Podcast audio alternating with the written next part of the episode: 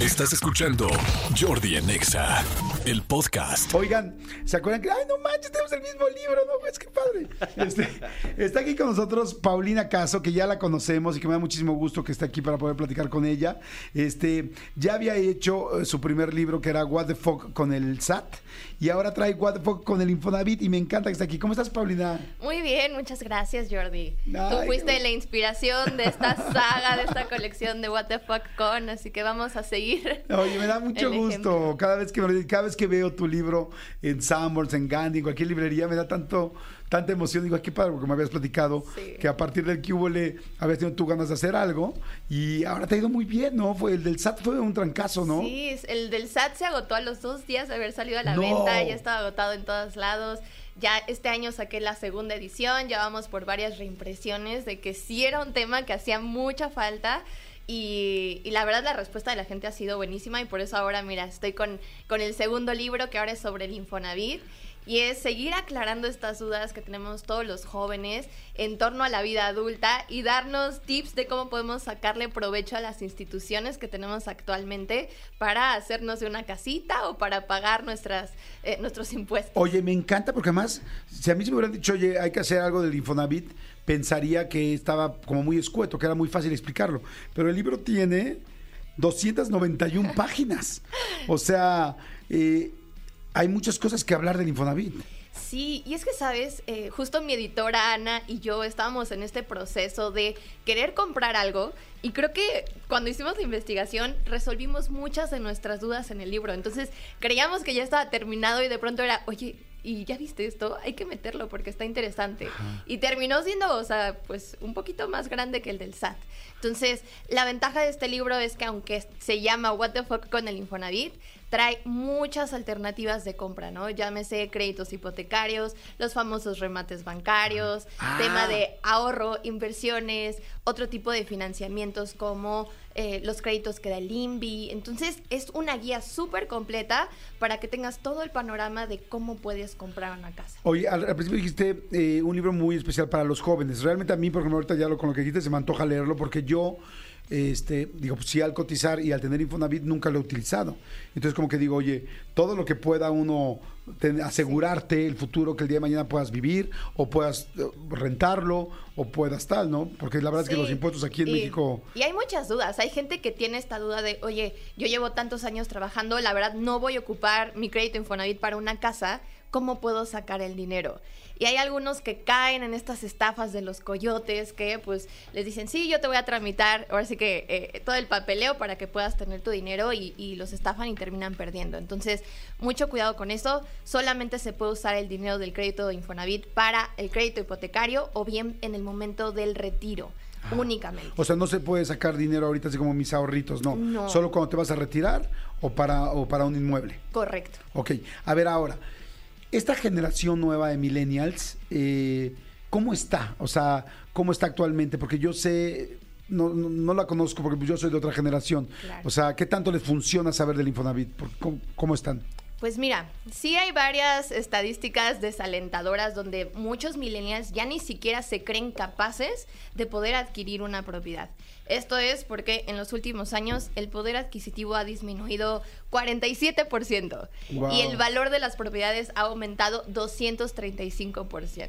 De hecho, la Ciudad de México No es la tercera ciudad más cara en el mundo para comprar una vivienda. ¿Cómo crees? ¿En serio? Primero está Nueva York, segundo lugar Tel Aviv y tercero Ciudad de México con un precio promedio de 3.5 millones. Entonces, sí está complicado. Wow. Hoy en día es cuatro veces más caro comprar y todavía nos tenemos que aguantar los comentarios de la tía, del papá que te dice, oye, a tu edad yo ya tenía casa, coche y dos hijos. ¿Y tú? Y perro. y perro. Entonces, sí está complicado el panorama, pero justo este libro es una guía de cómo sí se puede y cómo puedes tomar una decisión inteligente, porque tampoco se trata de dejarse llevar por la presión de los demás y caer en, pues, en un error. Entonces, por ahí lo que dice la Conducef es, las mensualidades Ajá. de tu crédito hipotecario no deben de ser superior al 30% de tu salario antes de impuestos. Esto quiere decir que si tú estás ganando alrededor de 10 mil pesos mensuales, la mensualidad de tu crédito no puede superar los 3 mil pesos o no lo vas a poder terminar de pagar. Y bueno, Parte de esto es que en el libro escribí todo un capítulo sobre cuando las cosas salen mal o no salen como esperabas. O sea, ¿qué soluciones tienes para poder terminar de pagar tu crédito si perdiste tu empleo, si eh, ya de plano no te da la vida para cubrir las mensualidades? ¿Cómo es que puedes reestructurar ese contrato? ¿Cómo puedes evitar un escenario Está como el desalojo? Entonces sí, sí trae muchos escenarios. A ver, me quiero ir al principio. Sí. Para la gente que, eh, ¿quién tiene Infonavit y quién no? O sea, de entrada, porque hay mucha gente que está escuchando y dice, ok, ¿y qué se puede hacer con el Infonavit? Bueno, ya lo dijiste, pero nada más si lo puedes reiterar. Claro. El Infonavit lo va a tener cualquier persona que tenga un trabajo formal y que esté dado de alta en el Seguro Social. Ok. Nuestro patrón es el que está obligado legalmente a hacer aportaciones del 5% de nuestro salario de manera bimestral a nuestra subcuenta de vivienda. Ok. Entonces, si no sabes si tienes Infonavit o no, te sugiero que primero le eches una checada a la página del IMSS, consultes tu número de seguridad social y con eso te vayas a la página del Infonavit y revises si estás dado de alta. Ahora, ¿toda persona que está en el Seguro Social tendría que tener Infonavit o no? Igual y no lo han dado de alta en el Infonavit. El deber ser es que sí, o sea, como que se hacen a la par este tipo de trámites, al igual que el Afore. Entonces, nada más es cuestión de validar que tu patrón esté haciendo las aportaciones correspondientes según el salario con el que estés dado de alta en el IMSS. Ok, entonces tú le podrías decir a tu patrón, oiga, patrón, primero tienes que estar dado de alta formalmente. Sí. Y decirle, oiga, este, fíjese que quiero buscar algo de, con mi Infonavit. Es como que ya le estás diciendo, espero que estén bien hechas las cosas. y si no, él tiene la obligación de tenerte en el seguro, en el Infonavit y en el Afore. Correcto.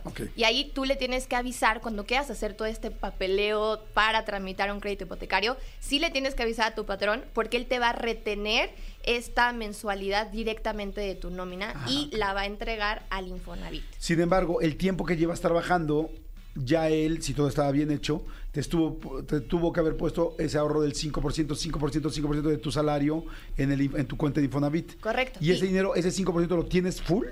Sí, sí, sí, sí. Según lo que estés cotizando en tu seguro. Entonces tienes ahí tu 5%, 5%, 5%. Y de repente dices, oye, fíjese que quiero empezar a mover mi Infonavit porque me quiero comprar algo. Sí. Ok, y entonces él, a partir de ese momento, si ya haces todos tus trámites, según lo que cueste la propiedad que compraste, te va a ir reteniendo, o sea, él te va a cobrar ese 30%. Sí, directamente de tu nómina, él se lo va a entregar al Infonavit. O sea, tu nómina ya te va a llegar con 30%. Si ganas 10 pesos, te va a llegar 7 pesos mensuales. Correcto.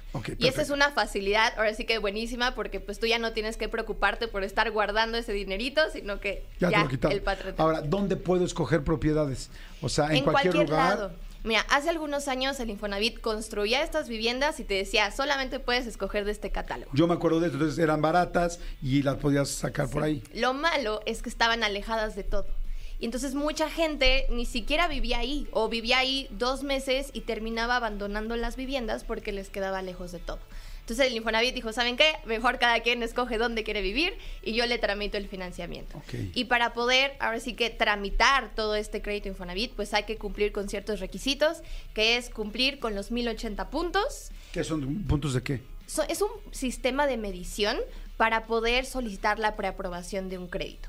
Estos puntos se pues generan con diferentes variables, que sería la edad, el salario con el que estás cotizando en el IMSS, tienes que tener un obviamente un trabajo fijo y estable y no tener ningún crédito activo vigente. Entonces, si cumples estos requisitos, lo único que tienes que hacer es tomar un curso que se llama eh, Saber más para decidir mejor y ya vas a poder solicitar toda esta preaprobación del crédito. Cualquier persona que cumpla esos requisitos, tenga la edad que tenga, porque estamos hablando de los millennials, pero ¿cuánta gente nos está escuchando que dice, tengo 40 años, tengo 45, Claro. no me he hecho de nada y, y sí he estado cotizando en el Seguro Social y nunca me he metido al rollo del Infonavit? O sea, tienes una lana ahorrada ahí.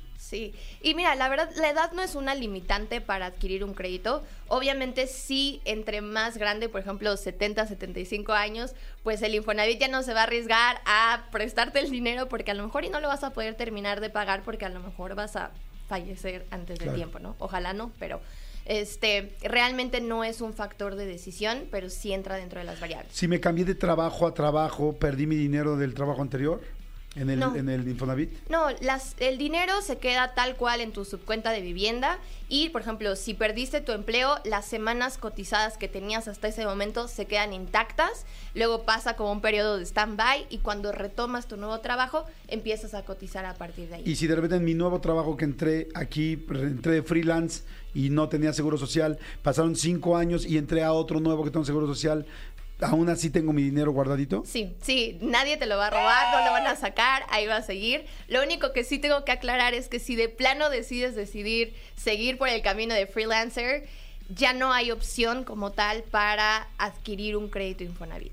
O sea, solamente puedes continuar con esta cuenta si alguna vez fuiste Godín y después ya fuiste freelancer y entonces ahí vas a tener tu dinero y vas a poder hacer aportaciones voluntarias. Pero, si fui freelance... Ah, perdón, perdón, te Ajá, interrumpí. perdón. Pero si desde el día uno tú fuiste freelancer, no hay forma de que puedas acceder a este beneficio del crédito Infonavit. Ok, y sí, espérame, igual dijiste la respuesta y es que le- leí y me distraje, pero a ver, si fui freelancer toda la vida, entré freelance, freelance, freelance, freelance, y de repente ya un día coticé 10 años después, entré a trabajar y me dieron seguro social, ¿sí tengo Infonavit? Ahí sí. Ok, perfecto. Dice, hola Jordi, ¿le puedes preguntar por favor a Paulina, este, para construir en terreno propio o comprar terreno? Eh, no sé a qué se refiere. Hola, Jordi, ¿le puedes preguntar para construir en terreno propio? O sea, el Ah, Infonavit sí tiene puedes- varias ventajas. Ajá. O sea, tú lo puedes usar para comprar una vivienda nueva o usada, para construir justo un terreno o bien para remodelar tu propiedad. Entonces tienen diferentes tipos de esquema de créditos. Nada más es cuestión de echarle un ojo a cuál es el que te conviene. Y en mi libro les hice toda la talacha con una tablita súper eh, explicada donde vienen todos los tipos de crédito, cuánto dinero te van a prestar, el tipo de tasa que te van a dar y cuáles son las condiciones u obligaciones que debes de cumplir para poder tramitar ese crédito. Ay, está buenísimo. Pues la verdad te felicito. Qué, qué bueno se ve, qué interesante y cómo está a la gente. Ya están diciendo por ahí que haga el de la Fore, el Poco de la Fore. Seguramente ya es el siguiente que está pensando. Viene otro, todavía no les puedo decir cuál, pero ya viene en noviembre. Ah, qué bueno, buenísimo. Además, excelente fecha para estrenar libro. Muy bien. Oye, y entonces, este, bueno, el del Infonavit ya lo pueden encontrar en todos lados, ¿no? Sí, en cualquier lugar donde vendan libros está disponible en formato físico, digital y audiolibro. Perfecto. Entonces, What the Fuck WTF con el Infonavit de Paulina Caso. La editorial es la mejor. Aguilar, guía básica para hacerte de tu casita sin morir en el intento. Me encanta la idea. Pues háganse del libro ya y este libro los va a llevar a comprarse una casa. Este libro es como el regalo, nada más extra para su casita.